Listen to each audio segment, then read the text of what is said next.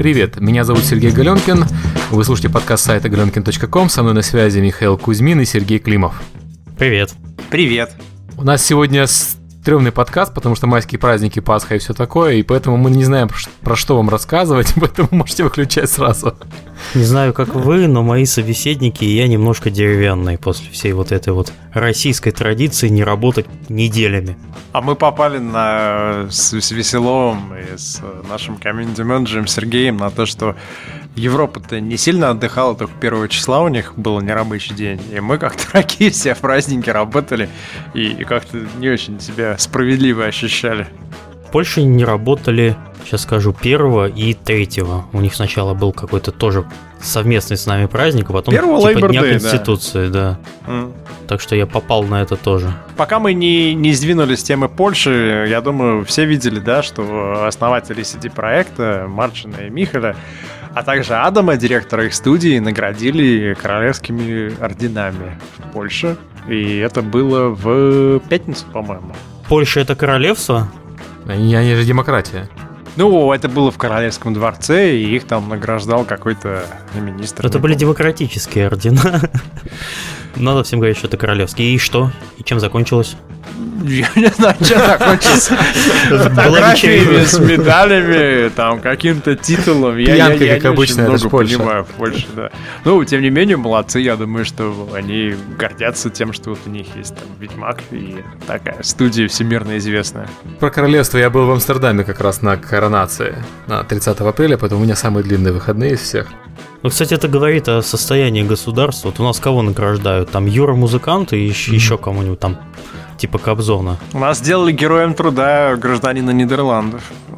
Ну, правда, он герой труда России. Он делает игры? Нет, он дирижер, директор Мариинки. Хороший ну, человек. Тоже, да, это хороший показатель. Мне, кстати, раз у нас уже все равно подкаст не про игры, а про награды, мне в Амстердаме очень понравилась э, картина, когда король, король приехал на званый ужин на автобусе. Я себе представляю такую картину в Москве или в Киеве, чтобы президент приехал. Да, Он приедет президент... на автобусе с ОМОНом. Да, да. То есть реально там у них был званый ужин какой-то в честь э, там последнего дня королевы, и подъезжает автобус, из автобуса выходит королевская семья, так, окей. Передайте за проезд такой. Я думаю, он, он бы, может, на велосипеде приехал, но как-то не солидно, наверное, вечернее платье там и все такое. Давайте вернемся к эм, теме, полезной для наших слушателей, хотя я не знаю, в каком они будут состоянии слушать этот подкаст. Слушайте, это, то, что мы говорим, это еще полезнее. Может быть, мы зачитаем лучшие анекдоты недели тогда, чтобы помочь. Я могу, я могу полезные места Амстердама назвать, например. Red Light District. Все, больше на этом список заканчивается. Это самое бесполезное место. Green Light вообще, да. Какой Red Light? О, Greenlight, кстати, теперь будет опробить игры маленькими порциями. Был у них конфкол с э, командой Valve, которая занимается этим сервисом, и они приняли решение двигаться эволюционно в сторону большей полезности. Э, наверное, это хорошо, что не нужно ждать большой порции теперь. Да, это здорово, потому что Greenlight пока что пока не радует вообще совсем. Ну, как вот, видишь, Адор вышел через Greenlight Approved. Э, в принципе, нормально. Там продажи хороши. Рейтинги. Вот еще нет рейтинга, но первые два обзора есть 80, 83 и 40. Ну, наверное, где-то будет общий рейтинг там в районе 75, от 74 до 78, наверное. И это вот Greenlight Approved, то есть это хороший пример. Я думаю, что 40% там забаглов. То есть, если бы она была не забагованная, там была бы тоже хорошая оценка. Да там, знаешь, все три обзора говорят одно и то же ровно. Шикарная идея, классная концепция, э, хреновый интерфейс неинтуитивный, э, некоторые анимации очень долго играются, их нельзя скипануть, что ненавидят все, кто играет в пошаговые стратегии. И баги. И просто некоторые люди говорят, несмотря на все это, нужно, нужно, нужно страдать, потому что зашибись какая концепция. А британские журналисты говорят, да гори оно все, вообще не покупайте эту игру, ну, баги. Ну, да, а вообще мнение совершенно такое э, идентичное. Это, кстати, э, хорошо характеризует Бокулев, который такой придумал э, мир и такой дизайн-концепт, который, видишь, проглядывает, несмотря на баги. Ну, мне лично особых багов не встретилось. Я, может, не так много наиграл, как там журналисты, очевидно, не так много, но мне там все понравилось. Народ ноет в основном из того, что я видел очень сильный э, негатив, когда люди не могут закончить битву. То есть там какой-то есть юнит, который не умирает, или они не могут выполнить квест, который они получили, приходит, а там не видно этого этой опции. То есть какие-то такие вещи. И я так думаю, что те, кто попадает на это, они, конечно, там дико бесятся. Но вот для молодых студий, наверное, это хороший опыт. Э, как бы ориентироваться можно, да, на, на запуск Адора в плане того, что вот ребята выпустили игру в пятницу. И в субботу, в воскресенье были самые-самые интенсивные дни по общению с комьюнити, и вылезли хейтеры, и они успели очень сильно нагадить им за субботу, за воскресенье, и потом только студия проснулась в понедельник отвечать. И в понедельник они извинились, и им все поверили, и их поддержали, но за выходные их там размазали уже тонким слоем. И один парень, совершенно непонятно откуда взявшийся, он залепил одну звезду на Гоги, потом он пошел на Metacritic, скопировал туда то же самое мнение, и потом он пошел на Steam и в Steam завел тему, типа, дайте мне деньги обратно. Один человек, но вот то, что ты видел в субботу вечером, когда ты заходил, ты видел его месседжинг вообще везде. И те, кто запускает игру, вот мы сейчас кролика будем запускать, я думаю, мы будем сидеть и прямо вот ждать какой-то такой Да, да, да, это очень правильно. Э, очень правильно. Мы запустили Defender в предзаказ, еще игра не вышла. Мы запустили Primal Defender 30 апреля. Почему смешная история, его запускал, будучи в Амстердаме. А, сидел в Старбаксе и мониторил, что происходит. Да, в Старбаксе он сидел. Да, ну, честное слово, у меня даже фотки есть. Для начальства фотки. Как тебе э, там вот э, опыт запуска? Что важно сделать? в первые 24 а, часа? Во-первых, очень важно в первые 24 часа общаться с комьюнити. Причем не в первые 24 часа, а в первый, наверное, час. Потому что как только мы игру запустили, ее пошли покупать, естественно, и пошли отзывы, пошли первые проблемы. И если ты не отвечаешь, у людей начинается паника.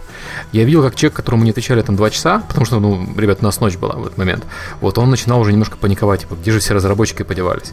Мы сразу стали активно общаться, у нас э, на форуме было в общей сложности 6 человек. Они, ну, не одновременно 6 человек сидит на форуме, а вот в разное время 6 человек из компании общаются на форуме, включая там меня и Орловского. Один пишет, ой, как мне понравилась игра, второй, да, да, да, я тоже купил, мне очень нравится. Нет, мы палимся, у нас статус разработчики помечен.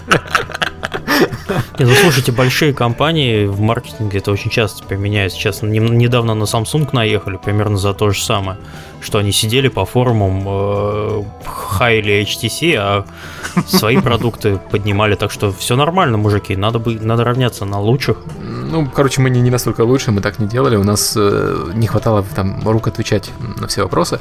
И вот какая история с Primal Defenders? Мы его запустили во вторник перед майскими, причем команда разработки, она была в некоторой степени уверена, что игра ну, достаточно готовая для релиза. Вот. Но мы все-таки решили запустить ее как бету, э, дать трехнедельный период, чтобы посмотреть на э, ошибки, которые игроки найдут. И ошибки нашли. Э, пришлось там некоторые ошибки достаточно важные, то есть нам пришлось сразу идти и писать, что вот эти ошибки мы исправим в финальной версии, там проблемы со связью с сервером, сразу же выплыли непонятно откуда. Причем я знаю, что люди играют, например, на самолете в полете, где точно интернета нет, играют Defenders. Но у некоторых людей игра выбивается из-за ошибки соединения с сервером, хотя она не должна его там потенциально требовать. Ну, неважно. Важно то, что мы сразу давали фидбэк, и на людей это очень хорошо повлияло. То есть люди нам верят, когда ну, мы, мы честно говорим про все проблемы, никто не обманывает. И пошла очень хорошая реакция. То есть у нас первые продажи шли только за счет того, что люди писали об игре, советовали своим друзьям. Я мониторил, что люди пишут на Фейсбуке, что люди пишут на форумах, и вот возникали темы, которые не мы создавали, не наши люди, ничего у нас ресурсов столько нет создавать. Люди писали, мол, посмотрите, какая прикольная игрушка, если вы любите Tower Defense, зайдите поиграть в Primal Defenders. Вот это сильно помогло. То, что ты говоришь, это то, что релиз это, по сути дела, вентилятор. И э, если ты его оставляешь и уходишь спать, то кто-то на него бросит э, там кусок дерьма, и он разлетится по всему стиму. И то, что было характерно, например, по Адору, что когда студия извинилась, студия сказала, окей, факт, это у нас там какие-то были проблемы, мы над ними работаем, все, этого хватило. Сразу большинство негатива ушло, и люди сказали, ой, ну ладно, они там маленькие, несчастные, там Индия, они, ну ладно, мы, мы, мы подождем, пока вы пофиксите. Просто достаточно было того, что они проявились. Мы по опыту Адора как раз решили сначала сделать бету, потому что мы боялись, что у нас тоже вылезет какое-то багло и нас будут ругать. И вот нас сейчас хвалят, говорят, какая у вас хорошая, стабильная бета-версия. Вот, если бы мы выпустили это как релиз, наверное, не хвалили бы, наверное, наверное ругали бы. Я думаю, Адор должен был бы пойти через Early Access, и люди бы сказали, вау, чуваки, я купил Early Access бету, она почти как релиз.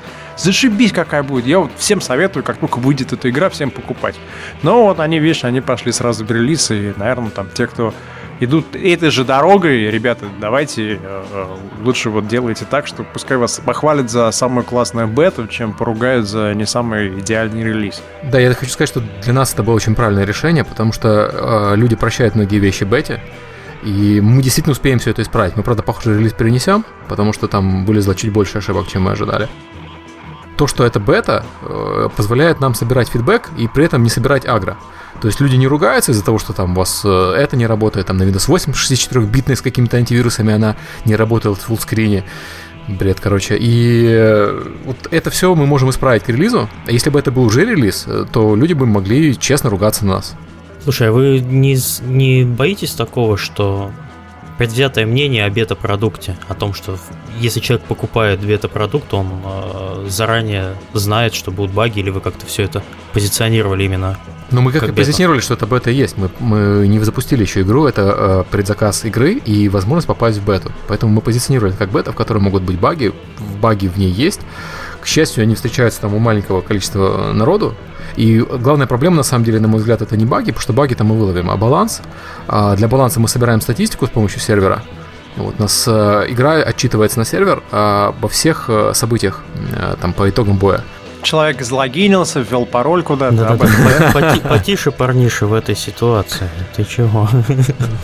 Не, ну мы, мы собираем боевую статистику, чтобы потюнить. У нас уже очевидно, что там сложность у нас слишком низкая, там на харде награды на харде недостаточно высокие, там и так далее. Ну, короче, все эти вещи, все эти вещи мы к релизу можем поправить. Вот что бы хотел заметить. Важно из, из нашего запуска. Очень важно делать э, бета-тест э, максимально широкий, чтобы собрать все багло очень важно общаться с комьюнити сразу, сходу. И э, не надо переоценивать прессу, и при этом не надо недооценивать прессу. Мы разослали там по русской прессе информацию о том, что игра выйдет. Ну, кроме того, что мы объявляли еще вообще осенью а, э, эту игру, мы про Steam разослали в русской прессе где-то недели за полторы а, до выхода. А, русская статья вышла только одна а, к анонсу игры. В твоем блоге. Нет, Сайт Gamer.info написал рецензию, очень нас похвалил. Рецензия, конечно, это, это рано, но похвалили, поэтому окей, хорошо. У нас такой же, кстати, опыт совершенно. Вот мы разослали ключи на превью и предложили еще людям взять на превью коды. А, реакция очень слабая. И я думаю, ну ладно, ну никто не хочет делать превьюшки приключений, да, квестов. А потом идет э, наш созвон международный каждую неделю. И внезапно наши UK и US агенты, они такие, о, у нас вышло там 7 превьюшек, у нас вышло 8, а у нас в России вышла одна. Я не знаю почему. Ну, у нас пока что по, по Defender тоже гораздо больше материалов вышло на Западе, чем в России. Вот про нас э, сделал видеоматериал Total Biscuit. Причем смешная ситуация. Мы с Total Biscuit общаемся там, ну, так, по чуть-чуть, по поводу основного Prime World. А про Prime World Defenders он сам нам написал. Говорит, у, какая прикольная игрушка, дайте код, я хочу про нее сделать материал. И сделал там вне очереди, по-быстрому, потому что ему игра понравилась. Это он в рамках своего WTF сделал, да? Да, да, да. Первый взгляд, так сказать. Ну, я так понимаю, что ему интересно быть одним из первых, кто напишет про какой-то продукт, который не лезет изо всех щелей. И он видит в этом свою ценность. И я думаю, что он прав. То есть аудитория, если идет к нему и находит какие-то вещи, которые еще не сильно засвечены, она будет больше к нему относиться с большим уважением. Не, ну это очевидно, очевидно, что если ты находишь хороший, интересный проект, пресса, ну, публика будет тебя больше любить как журналиста, и он правильно поступает. Я хочу сказать, что еще немцы очень активно э, стали писать нам, но немцы, я подозреваю, потому что вообще немцы очень сильно любят стратегии, и поэтому очевидно, что их эта игра сильно интересует. Они что типа в основном пишут? Пришлите карту, как доехать до вашего офиса. Проедут ли танки по Волоколамскому шоссе? А, в основном, в основном, конечно, пишут за коды по поводу кодов. Еще иногда пишут, пришлите юридическое разрешение о том, что я имею право использовать ваш футаж в своем материале. Я так понимаю, что какие-то немецкие страшные законы, потому что да, это да, да, да, да. Имею в виду, что не подписывай никаких эксклюзивов, потому что существует такой крючок в Германии. Mm. А, тебе человек пишет, например, здравствуйте, я летсплейщик, у меня контракт с телеканалом ProSieben, подпишите mm. разрешение, что я могу ваш футаж показывать на телеканале. Ты подписываешь, а там где-нибудь на второй странице написано, что там ты гарантируешь этому человеку эксклюзив, или что ты там не возражаешь против того, чтобы он собирал деньги. И потом он идет и к другим этим летсплейщикам немецким, а их стучит этой бумажкой по голове. Типа, вот мне разрешили, а вам нет, ну-ка давайте снимайте, оставляйте мою. Я помню, что мы что-то вычеркивали из такого. Они зарабатывают очень хорошие деньги. Окей, спасибо, буду знать. Мы еще не, не выписали такие бумажки, потому что Юра дел отдыхает ну, я тебе на майских. Пришли переписка, у нас была по похожему как раз вопросы, потому что только я увидел там про, про телеканалы, про деньги, я понял, что какие-то есть напряги. Но летсплейщики, я хочу сказать тебе, что в Америке, что в UK, что в Германии, хорошие летсплейщики, они зарабатывают там, по 20 по 30 тысяч долларов в месяц и у них есть контракты с э, хардвер-спонсорами, у них есть контракты с телеканалами, которые у них покупают и заказывают какие-то вещи. В общем, там все это хорошо поставлено, просто таких не очень много, но, но они есть. Ну, кстати, по поводу эффекта от летсплейщика, могу сказать про Total Biscuit. После его э, видео, которое посмотрел сейчас там 100 с лишним тысяч человек, э, у нас количество одновременно играющих удвоилось. При этом по продажам там удвоения не было, но вот э, по игрокам, которые сейчас находятся на сервере, ну, в онлайне, в два раза выросло число. Они такие, о, о, что это он Prime World Defender? А я же это купил. Да, да, да. У меня, у меня вот такое ощущение сложилось, что вот люди увидели этот Biscuit и подумали, надо, наверное, поиграть, раз я его все равно ну, купил. Это, это, это обычно. Сначала купить, а потом не играть. Это, так Они типа, о, а это игра, да? Окей, я, я не понял, что я купил-то. А, я хотел отметить, что сейчас для одного из наших проектов мы рассматриваем возможность сделать какой-то early access или Э, там 5000 человек позвать на закрытый бета-тест, и возник тут же вопрос, кто будет работать с комьюнити, кто будет отвечать на э, вопросы. И люди из старой индустрии, то есть не фри то плейны там, а традиционно, они сказали, ну, мы назначим ответственного человека в офисе, он будет отвечать раз в три дня. Все такие, ну, ну, хорошо, хорошо, ладно, нет. Э, пусть он будет отвечать full time целый день сидеть. Ну, один не справится. Окей, а, мы наймем компанию, которая занимается комьюнити-менеджментом. И вот я еще не встречался с этой компанией, но вроде они собираются реально какие-то там британцы, да? И тут приходит наш опытный директор по пиару, который через две недели начнет работать и говорит, «А, мне пофигу, это будет внешняя команда или внутренняя, но один из человек, один из людей в комьюнити-менеджменте должен быть в Америке. Народ такой, почему? Ну, потому что тебе напишут вопрос, ты должен за час ответить. Ты не можешь сидеть ночью в Гамбурге и отвечать.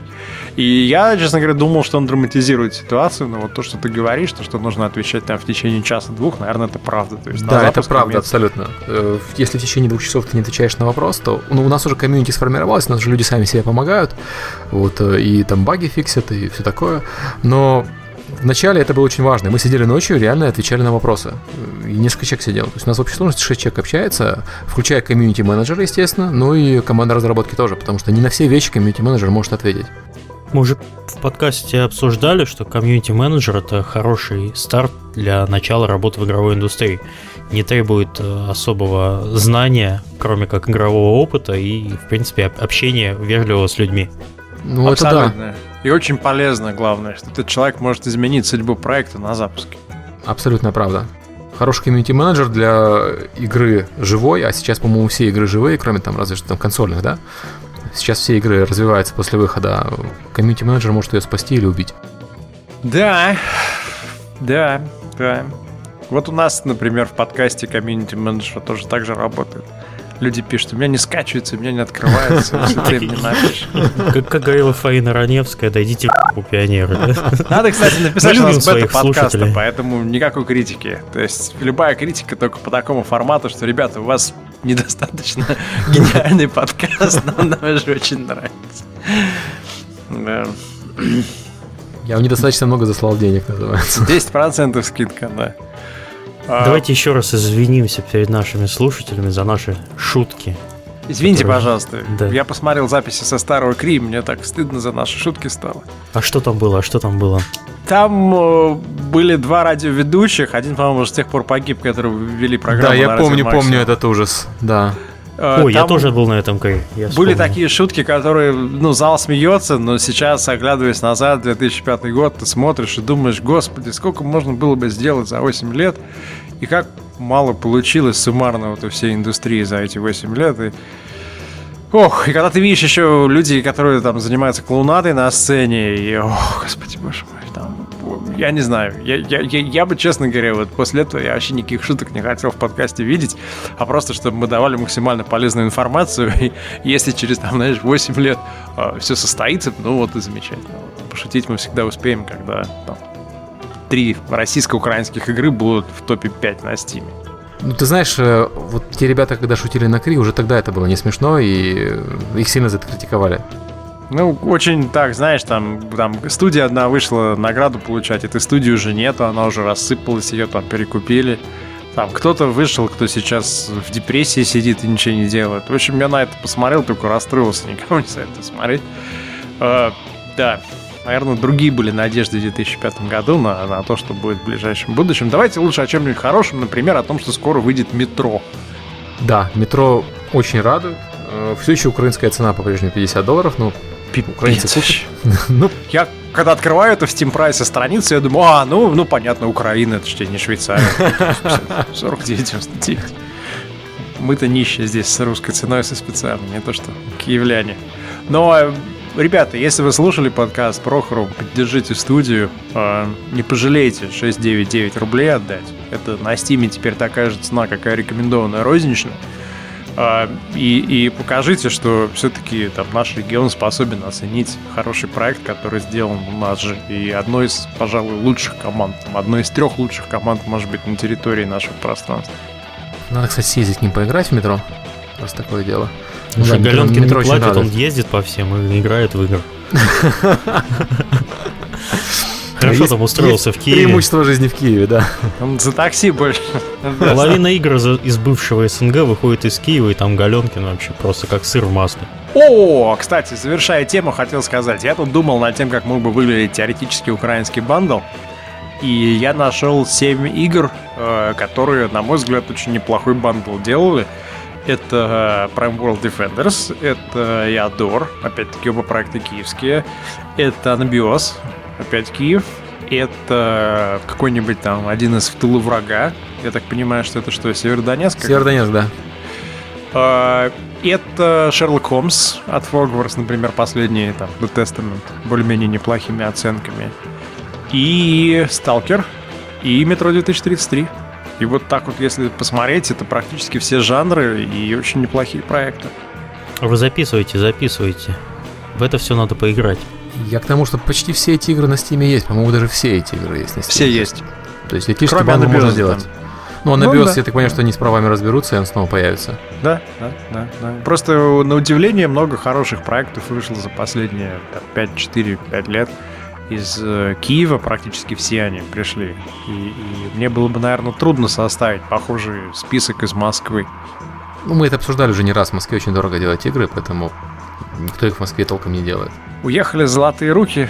Сейчас на нас обиделась половина студии вообще. Остались золотые зубы, да. Ты хотел рассказать про daily deal? Ну, я должен сказать, что это, конечно, не про daily deal разговор, а абстрактно некий sale некого продукта на некой цифровой платформе. А, но последнее время я занимаюсь в основном работой с цифрами, пытаюсь понять, что нам делать с э, The Night of the Rabbit, как нам оценивать результат. То есть вот мы продадим, допустим, в первый месяц X копий. Это хорошо, это плохо. Я пытаюсь сейчас построить некую систему координат, по которой мы могли бы замерить запуск и сказать потом, мы молодцы или мы не очень. Я подозреваю, что Цифры тоже абстрактные. Будет. Да, да, да. И, и эм, э, я обратил внимание, что при анализе распродаж, э, если у тебя есть несколько похожих механизмов, похожих компаний, то динамика остается одинаковая от события к событию. Если ты устраиваешь еженедельную распродажу э, три раза подряд, у тебя график будет одинаковый во всех трех случаях. Единственное, что отличается, это невозможно сразу предсказать э, суммарную цифру, но как только ты получил цифры первых нескольких часов, там, в данном случае, если ты говоришь про 24-часовую распродажу то первого часа, то ты с погрешностью там, в 1-2% можешь уже сразу предсказать результат вообще весь. И у меня есть такое подозрение, что до тех пор, пока ты находишься в одном жанре, э, я смогу, наверное, предсказать продажи кролика. На основании продаж первых трех дней я смогу сказать, что мы продадим за первые 9 месяцев. Э, и это очень неплохо подчеркивает важность опыта и важность того, что если у вас есть человек в команде, который уже запускал что-то, который уже что-то делал, то он очень много может исправить по мелочам, чтобы потом отольется в очень хороший результат. Вот как Серега сказал насчет суппорта, да, вы там провели двое суток после лонча, сидя э, на форумах, отвечая на вопросы комьюнити, бум, там плюс 20% к вашему комьюнити, который пошло и всем порекомендовал эту игру. Вот, и с цифрами получается такая история, что чем больше ты смотришь на это, тем лучше ты понимаешь, ничего не меняется, то есть э, вещи и аудитория ведет себя предсказуемо, и это дает основание полагать, что ты можешь потом вокруг этого работать. Ты можешь сказать, окей, вот это вот так вот происходит, поэтому здесь мы поступим так, здесь так, здесь так, а здесь так. Это касается приордеров, это касается там взлета на пике, это касается того, какие скидки ставить и так далее. То есть это прям целая такая классная область э, доступной статистики и того, что можно на ее основе сделать. Да, опыт бесценная вещь мы когда делали план по запуску Стима, мы какие-то продажи, естественно, себе рисовали в плане и так хорошо так промахнулись по этим продажам. Ну, То главное, есть, что вы оказались более консервативны, так понимаю, да, да, да, мы оказались более консервативны, там сильно более консервативны, но мы динамику другую ожидали вообще-то совершенно. Мы ожидали, что оно будет плавно-плавно-плавно, а потом после релиза выстрелит. А получилось наоборот. Вот, но выстрелило до релиза. И теперь непонятно, что ждать, когда случится релиз. То есть, возможно, все уже купили, кто хотел игру, и играют в бету. Будет еще один всплеск, я думаю. По, по, по нашим э, графикам ровно так видно. На момент запуска потом у тебя будет э, дно практически за несколько дней до лонча, и на лонче опять полетит. Ну, окей, хотелось бы верить. Так, еще Матиас Кемпека переезжает в Киев. Расскажи про изменения. 13 э, числа, 13 мая мы всех ждем в Киеве. Спасибо Slab за помощь в организации этого мастер-класса. Матис Кемки, который был у нас в гостях, расскажет, пройдет мастер-класс, это мы это называем.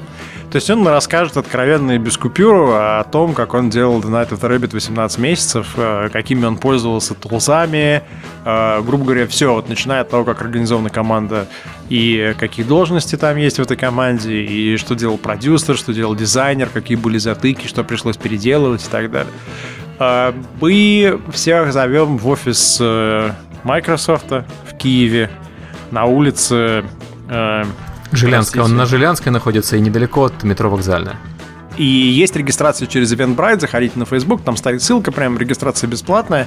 Мы первый раз вот проверяем, насколько можно организовать людей и предсказать, сколько людей придет через э, регистрацию на Eventbrite, потому что там пропускная система, ну, я думаю, что, может, там человек 30-40 придет прекрасно. Каждый получит возможность задать вопросы, на них получить ответы.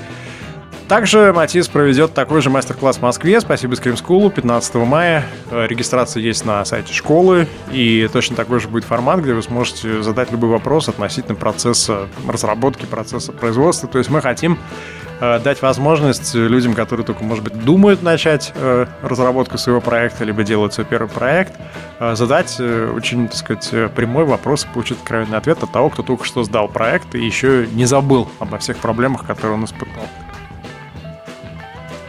Я даже не знаю, мы сидим тут, и я вот, я не знаю, о чем говорить. Ну, правда, у меня вот вся неделя прошла под знаком Амстердама велосипедов э, и запуска Defender'ов. У меня Польша, гофры, пиво и дешевый алкоголь в барах по вечерам. Я думаю, сейчас вот у нас как раз 28,5 минут. Самое время сейчас сюда скопировать начало и пустить тот же самый подкаст по второму кругу и просто посмотреть, сколько людей заметит. Если у них такое Я могу музыку растянуть, взять какой-нибудь саундтрек на два часа туда забабахать и все. Можно сейчас попробовать какой-нибудь из старых подкастов подключить.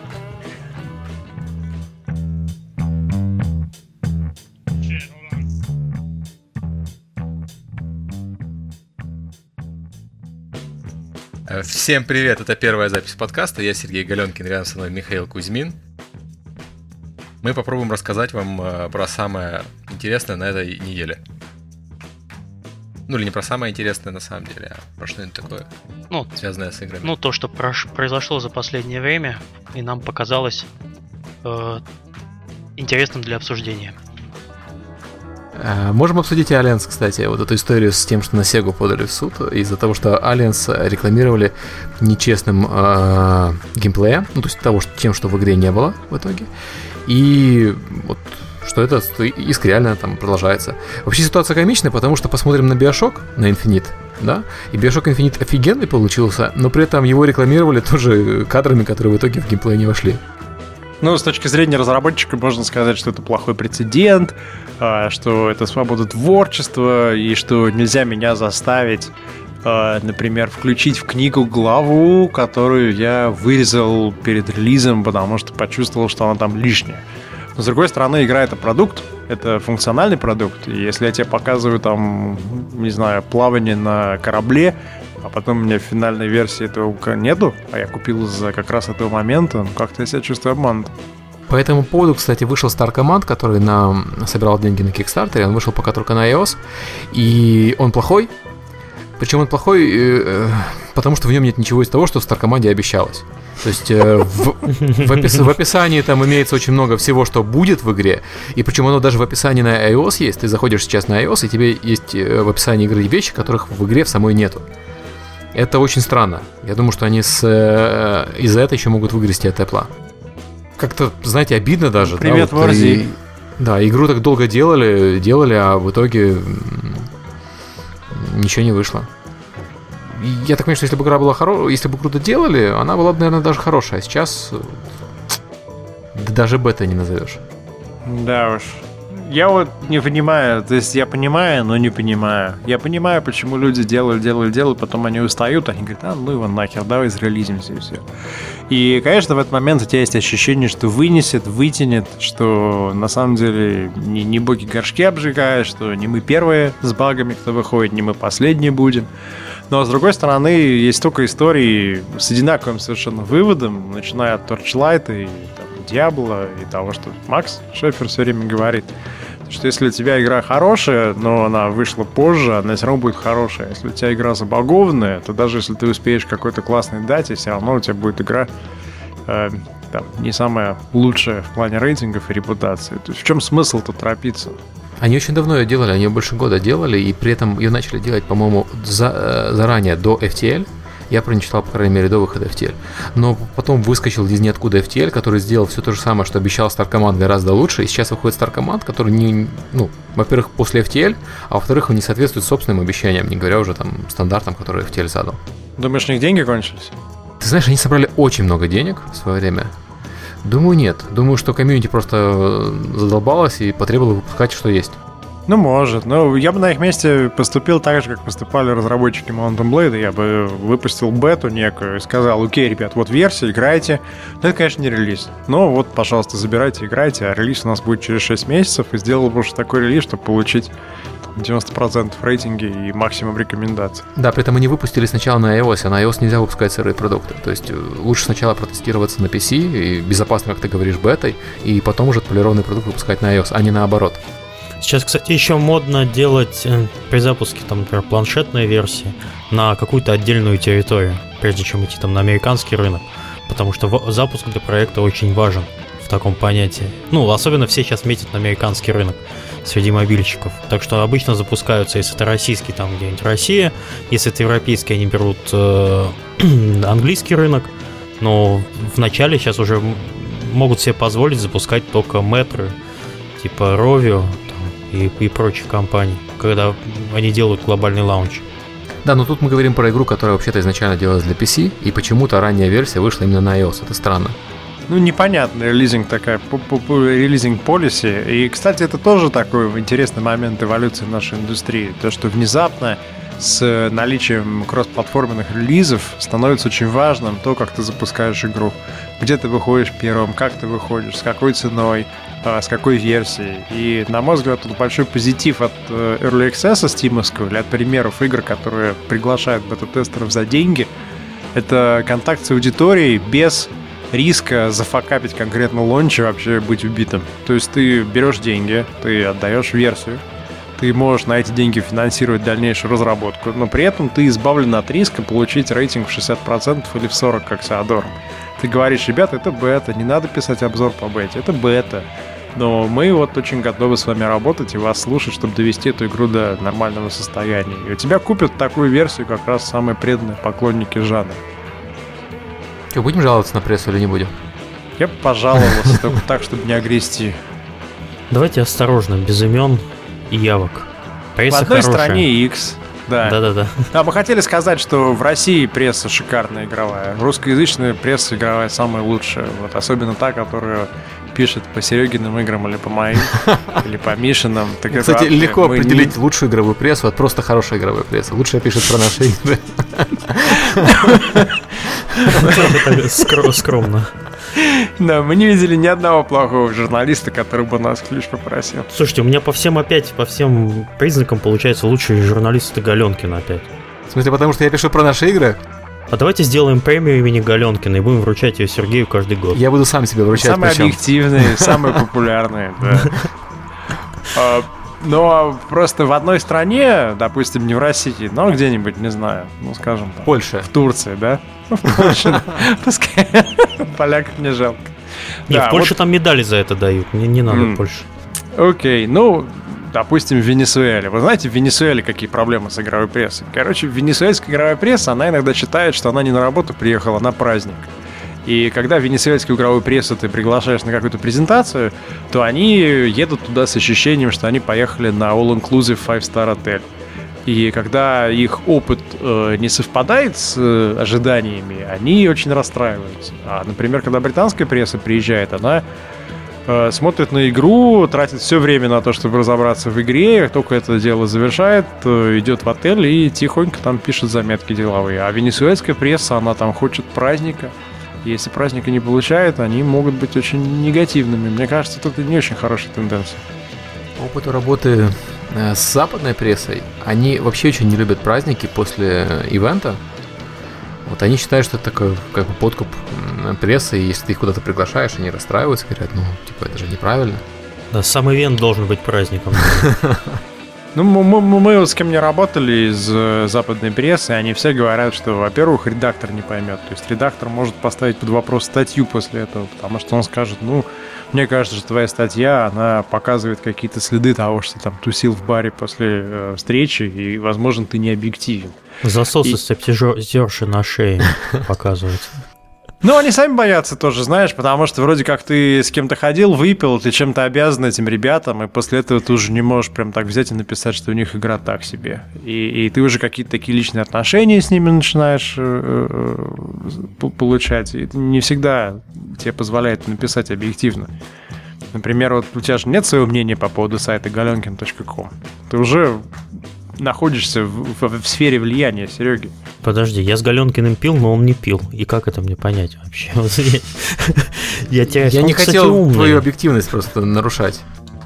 А, вот так. То есть я всем могу говорить, что я, в принципе, и пил с Серегой, да, но черт, не пил.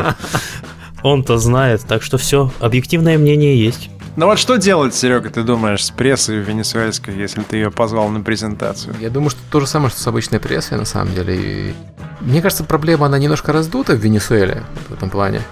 Потому что там маленькая страна и очень мало прессы. И все друг друга знают. Поэтому ну, делать то же самое, что ты делаешь с обычной прессой. Звать на мероприятие, ну, вот если я позвал на мероприятие, они приехали и говорят, ну, спасибо, конечно, за игру, а где хавчик? Ну, вообще прессу надо кормить, ну, правда. Хорошо, я говорю, вот хавчик. Они такие, ну, что-то как-то тупо, где и корка?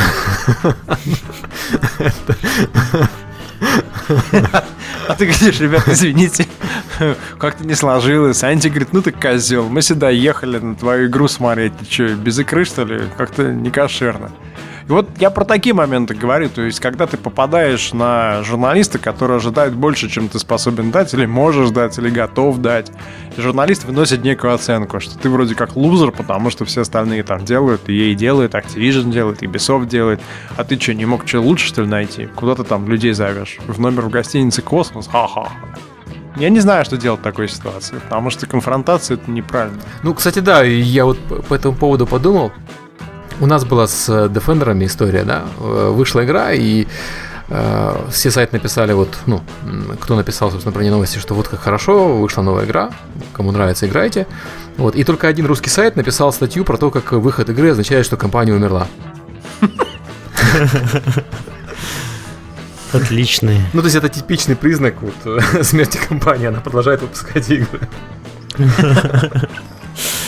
Я не знаю, что делать. Мне кажется, только можно игнорировать, можно там улыбаться и говорить, ну извините, пожалуйста, да так вышло в следующий раз, может быть лучше будет. Не знаю. Ну в этом случае мы просто игнорируем, потому что там старая история, люди до сих пор обижаются, что мы замеряли результаты рекламы э, когда-то, и вот им об этом не сказали.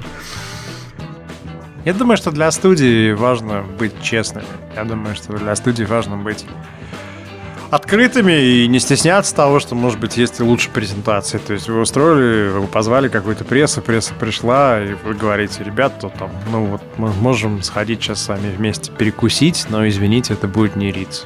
Ну, окей, нормально. Ну, у нас, по моему опыту, у меня не было ситуации, когда вот пресса жаловалась о том, что ты их ведешь не, не, там, не на красную игру.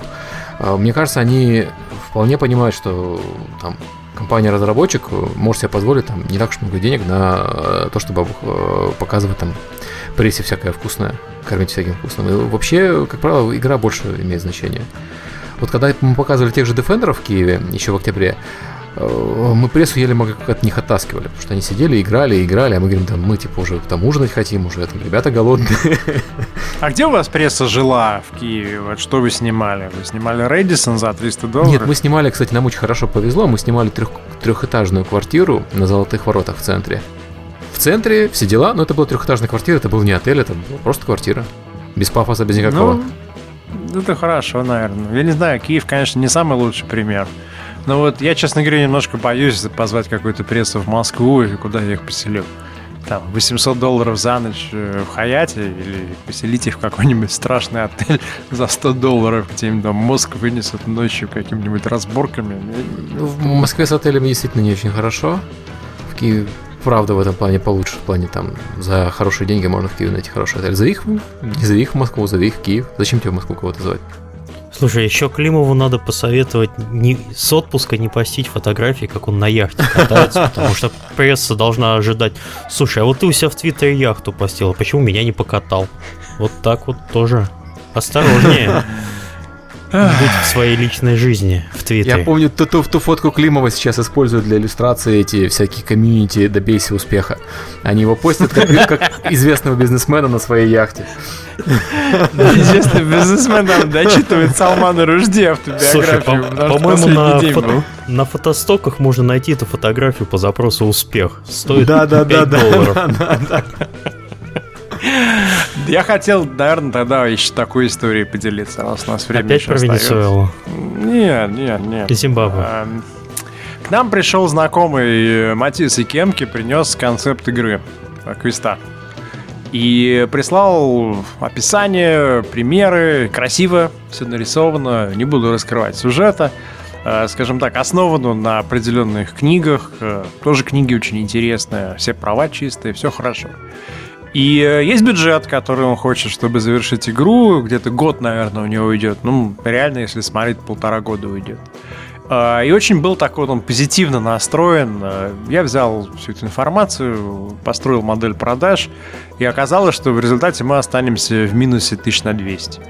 А, я попытался объяснить, почему и, и что нужно поменять. А, и, наверное, первые там несколько писем в ответ, они были очень расстроенными, потому что человек решил, что я как издатель его прессингую и пытаюсь разрубить его идею, чтобы подписать подешевле. Но потом он понял, что я вообще не хочу подписывать. Вот. И как-то начал думать ну, более конструктивно. Но э, я хотел сказать, что это было для меня показательно, как человек, чей это проект, кто приносит свой проект. Он все сомнения толкует в свою сторону. То есть, ну, могу продать от 20 до 50 тысяч, наверное, 50 продам. А человек, который будет это делать деньги вкладывать и запускает, он в обратную сторону толкует. Он говорит, ну, от 20 до 50, окей, ставим 20. И, и вот где-то между этим находится, на самом деле, очень правильное такое место, где люди начинают оптимизировать проект. Например, мы посмотрели и сказали, ну а давай ты сделаешь его еще на iPad. Окей, давай. А вот посмотри на стоимость локализации 80 тысяч евро, только у тебя будет локализация на запуск, и то без особо многих там языков в Сауде. М-м, ну, я, наверное, могу половину отрезать тех, что мне не нужен. Окей, вот посмотри теперь там на производственный цикл и так далее, и так далее.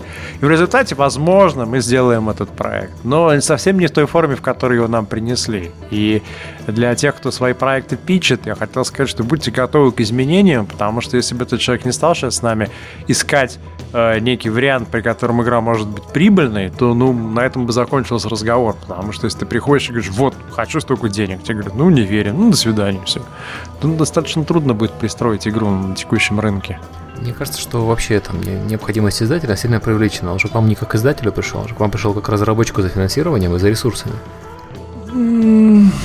Да и нет. Я не знаю, как издавать игру без издателя, я тебе честно скажу. Вот мы сейчас запускаем на Night of the Rabbit, мы заживаемся. И при том, что у меня есть опыт издательский, и у ребят, которые в команде тоже есть издательский опыт, просто само количество э, задач, которые нужно решить, там, знаешь, написать текст на страницу на GOG'е.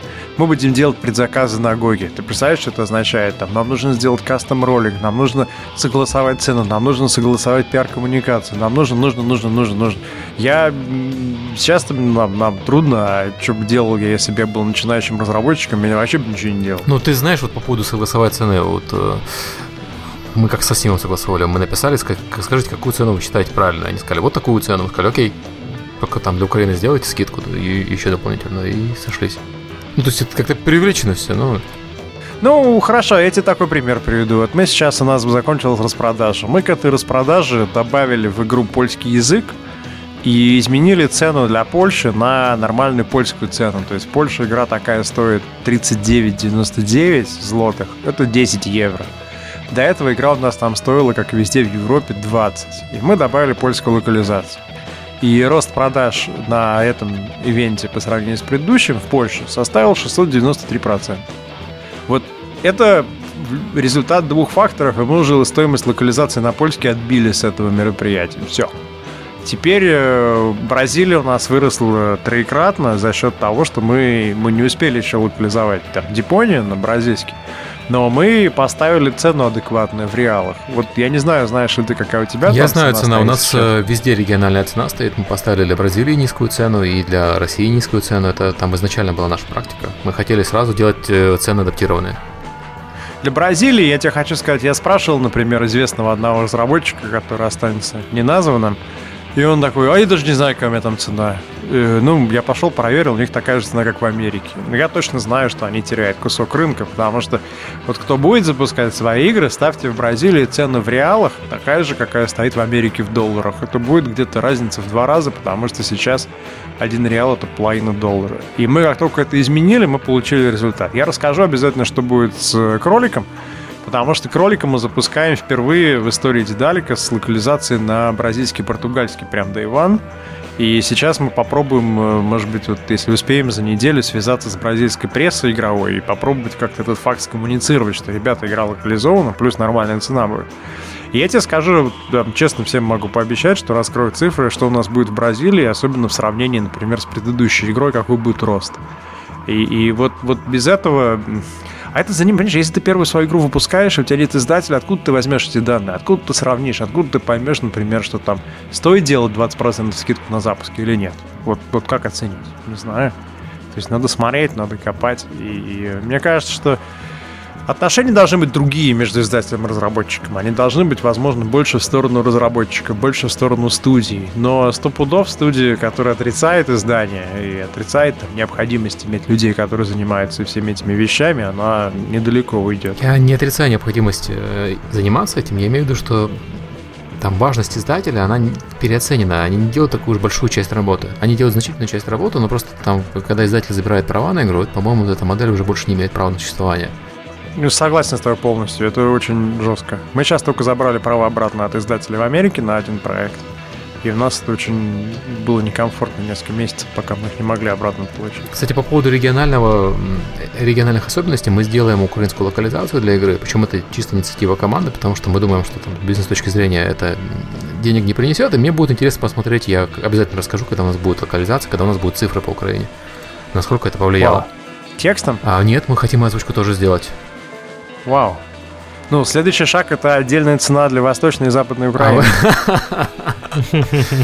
Мы сделали отдельную цену для Украины, а по Восточно-Западной, по-моему, Steam не позволяет. You are logged in from Donetsk. You have to pay 99 dollars. Нет, это не для Донецка, это для Межигорья. Окей. А что вы думаете насчет вот той темы, что некоторые сайты, которые продают э, авиабилеты, они следят, я не знаю, насколько это утка, не это утка. Это правда, за... я такое замечал по западным сайтам, поэтому я покупаю на наших. Вот что ты думаешь, если это случится с игровым магазином, который тебе подсовывает скидку, или, может быть, он знает твое поведение, и он знает, там, Ты знаешь, ты э, заплатишь по-любому. А, во-первых, скидка по запросу и скидка а, специальная – это схема, работающая во фри-то-плей играх, и она хорошо работает. То есть в некоторых ситуациях игра может предлагать скидку только конкретному этому, конкретно этому человеку для того, чтобы он э, заплатил денег, потому что игровой алгоритм предполагает, что сейчас ему бы неплохо бы заплатить, но раньше он не платил. Или раньше он платил очень давно. В, и, во Мгм. фри-то-плей играх это уже есть. Когда это появится в играх продажных, я думаю, что в продажных играх это формально пробовала Valve э, с купонами на скидку, то есть купон э, с персональными купонами. Но народ их не понял, потому что это слишком сложно. У тебя сначала скидка общая есть, есть общая цена, потом есть с нее скидка, потом есть еще купон на скидку. Это слишком сложно. Вот. Но персонализированные скидки, я думаю, что Valve будет делать. Э, Потому что эта вещь, ну, она очевидная, и в цифре это можно отследить все. Поэтому почему бы нет? Эти скидки на стиме, как это оригинально? У меня такое ощущение, прям, что я против этого, что кто-то будет мне мозг трахать, не знаю. Я вот зашел на FTL, купил за 10 долларов игру DRM Free, до свидания. Сижу, играю, вообще проблем не знаю. Вот меня, наверное, не знаю, я бы так... Я тоже большинство игр покупаю по полной цене, большинство игр, в которые я играю, но при этом я периодически нагребаю на распродажах на подарок. И вот если бы на скидка на там приближается праздник, давайте мы тебе предложим скидку, чтобы ты своим друзьям нагреб на подарки, нормальная ну, практика, по-моему. А как тебе вот тот факт, что Tomb Raider 50% офф через 3 месяца после релиза? Ну, все, кто хотел купить на Brother по full прайсу, мне кажется, купили его в первый месяц, наверное. Ну, а тебе не, не- нет такого опасения, что с THQ было, просто люди привыкают, что через три месяца будет в два раза дешевле, и в следующий раз они не купят, а подождут. То есть вот представим себе сейчас, что тот же самый издатель запускал бы Metro Last Light. Э, Last Light выходит, и я себе говорю, ну что, 700 рублей сегодня, либо 350 через 90 дней. Ну, я, пожалуй, сейчас еще по FTL поиграю, а через Ну, 90 дней куплю за Все, так все и говорят на самом деле. Ну, слушай, это еще от человека зависит. Я вот купил, когда там в январе PlayStation 3, я за все время купил только две игры, да и то по скидке. А подписался на PlayStation Plus и просто качаю вот эти игры, которые даются тебе, ну, бесплатно в кавычках. Ага. Ну и, собственно, все, вот тебе рабочая модель. Ну, просто потому, наверное, потому что я не... ну, может быть, я геймер, но у меня сейчас времени не очень много на игры. Вот еще и с подкастом тут, с этим вашим чертовым. Да. Ну, кстати, PlayStation Вот. Plus в этом плане очень выгодное предложение. Да, вот сейчас Hitman Absolution раздают, пожалуйста. Катерину я раздают, не играл. Да, Катерину раздают. Но при этом У я и то, и то уже- купил. До этого. Ну, это, это ты. Ну, ты в авангарде, ты у нас супер early adopter. Не, я к тому, что вот есть люди, которые покупают на старте, типа меня, и они все равно будут продолжать покупать на старте. То есть мне хотелось в первый день в нее играть. А есть люди, которые э, чувствительны к цене, и почему бы им не предложить там пораньше скидку? Ну, то есть у человека нет 50 долларов на игру сейчас, он студент, ну, ребята, он там живет от э, питается в Макдональдсе и бутербродами. И... Кстати, я, я, я не знаю, можно говорить или нет. Я тут заодно изучал статистику, сколько людей купили игры Дедалика и сколько людей реально играли в них. И как долго эти люди играли. И что-то как-то я немножко погрустнел сначала, но потом я запросил и услышал, что это средние показатели, а по некоторым играм даже выше среднего. Так что, видимо, это общая Подожди, так а сколько, сколько людей играло в купленное?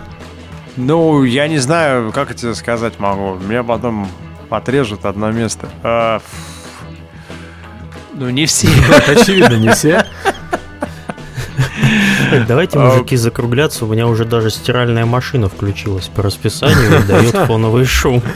Она как бы намекает. У меня раньше собака лаяла, да, а сейчас вот уже стиральная машина. Про, проапгрейдился, да. Я, просто хочу сказать, что давай возьмем условную игру, да, давай возьмем условную игру, например, эм, Анабиос. И пускай Анабиос нас купил э, 500 тысяч человек. И из них кто-то купил, как ты, в первый день, кто-то купил на скидке, кто-то купил в составе бандла, да, например, был бандл «Лучшие украинские игры». И, возможно, человек купил ради сталкера, а Анабиос ему достался просто так. И понятно, что там из 500 тысяч э, копий, которые у тебя формально, 500 тысяч ключей, которые ушли, у тебя где-то, может быть, ну, пускай 10% купили, вообще не трогали, еще 10% забыли, еще там 10... Мне кажется, что реалистично просто считать, что где-нибудь 30% э, не будут играть в купленное. Причем чем успешнее у тебя продажи, тем вот ближе эта цифра, да, потому что люди покупают даже тогда, когда им не нужно. Но настолько красиво ты написал, настолько красиво ты показал, что они такие, ну, я потом поиграю. А потом не наступило. Вот, и потом кто-то запускает и выходит. Я, например, купил Frozen Synapse, зашел и вышел. Да. И э, вот я тоже попал к ним в статистику, а кто-то, кто вроде бы как купил, но я не куплю сиквел, стоп пудов. Поэтому э, они не могут один в один умножать. Вот. И дальше у тебя есть люди, которые доходят до конца. И они, конечно, уже те, кто потом купит и сиквел, и триквел и так далее. У нас это очень заметно по второй депонии.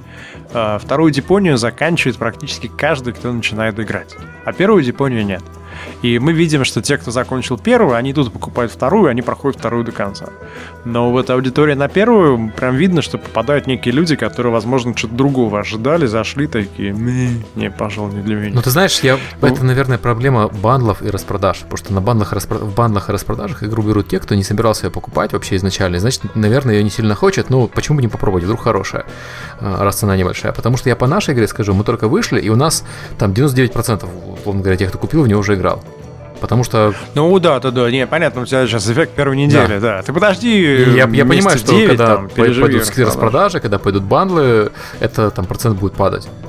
Ну. Я вот мне сейчас пока еще не хватает данных относительно того, у нас была, например, Депония, да, на Индигал, И по таким бандлам что-то там тысяч, наверное, 25 э, копий пришло. И я не очень могу понять вот из этих 25 тысяч, насколько много именно из них активировали, там, поиграли, прошли, не прошли. То есть вот, вот начинается такая сегментация аудитории с разным качеством получается аудитория. Я это все к чему говорю? К тому, что когда вы, например, видите, что э, да, в Амнезии продано 700 тысяч копий на Стиме. А у всех большие глаза, они такие, о, ну, значит, там вторую Амнезию продадут еще больше, миллион.